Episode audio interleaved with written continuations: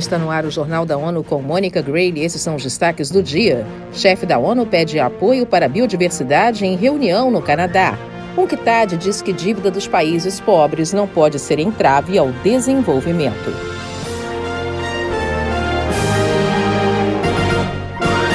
O secretário-geral da ONU, Antônio Guterres, continua na Conferência de Biodiversidade da ONU, COP15, em Montreal, no Canadá, onde ele se reúne também com o primeiro-ministro do país, Justin Trudeau, grupos de mulheres indígenas e jovens. Quem tem as informações é Mayra Lopes. A primeira parte da COP15 ocorreu na China em outubro do ano passado e, desta vez, a agenda inclui a continuação de negociações para a adoção de um quadro de biodiversidade global pós-2020. Secretary General will also meet with the Prime Minister of Canada, Justin Trudeau, as well as COP15 President, Minister Wang Rongqiu of China.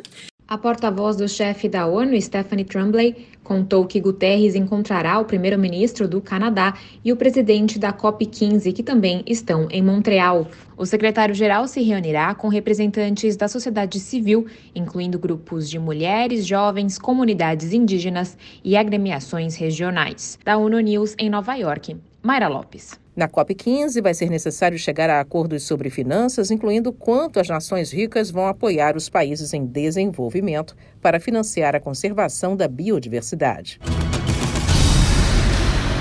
A dívida de um país não pode e não deve se tornar um obstáculo para o cumprimento dos Objetivos de Desenvolvimento Sustentável. Com essa declaração, a secretária-geral da Conferência da ONU sobre Comércio e Desenvolvimento, a UNCTAD, abriu a 13ª Conferência sobre Gerenciamento da Dívida. Rebecca Greenspan disse que o mundo vai precisar desesperadamente de fazer a transição climática, baseada na adoção de uma economia verde e que abandone de vez os combustíveis fósseis. Segundo a UNCTAD, cerca de 100 países em desenvolvimento estão enfrentando grandes desafios com o aumento de suas dívidas entre 2019 e 2021 exatamente no período da pandemia da Covid-19.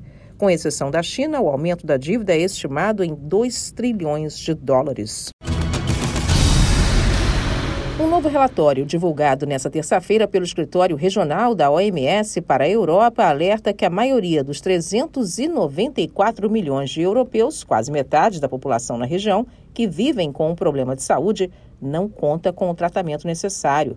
Ana Paula Loureiro traz os detalhes. Segundo a OMS, na faixa da terceira idade e com o envelhecimento veloz, há um aumento significativo no número de pessoas com doenças crônicas. O relatório mostra que a maioria que necessita desses serviços não está recebendo os cuidados um total estimado de 49 milhões de anos de vida saudável perdidos devido a uma condição de saúde que requer reabilitação. A falta de conscientização sobre os benefícios da reabilitação está entre os principais motivos dessa necessidade não atendida na Europa e na Ásia Central. Da ONU News em Nova York, Ana Paula Loureiro. A agência da ONU destaca que houve progressos nos últimos anos. Em alguns países, a reabilitação já está disponível em situações de emergência e existem ações concretas para apoiar as pessoas com cuidados de longa duração. E o alto comissário de direitos humanos da ONU, Volker Turk, está visitando a Ucrânia. A situação humanitária no país foi tema de uma sessão no Conselho de Segurança na terça-feira. O subsecretário-geral de Assistência Humanitária, Martin Griffiths, disse que mais de 14 milhões de pessoas foram forçadas a deixar as suas casas por causa do conflito. Desse total, pelo menos 6 milhões e meio se tornaram deslocados internas e 7 milhões e 800 mil fugiram para outros países da Europa.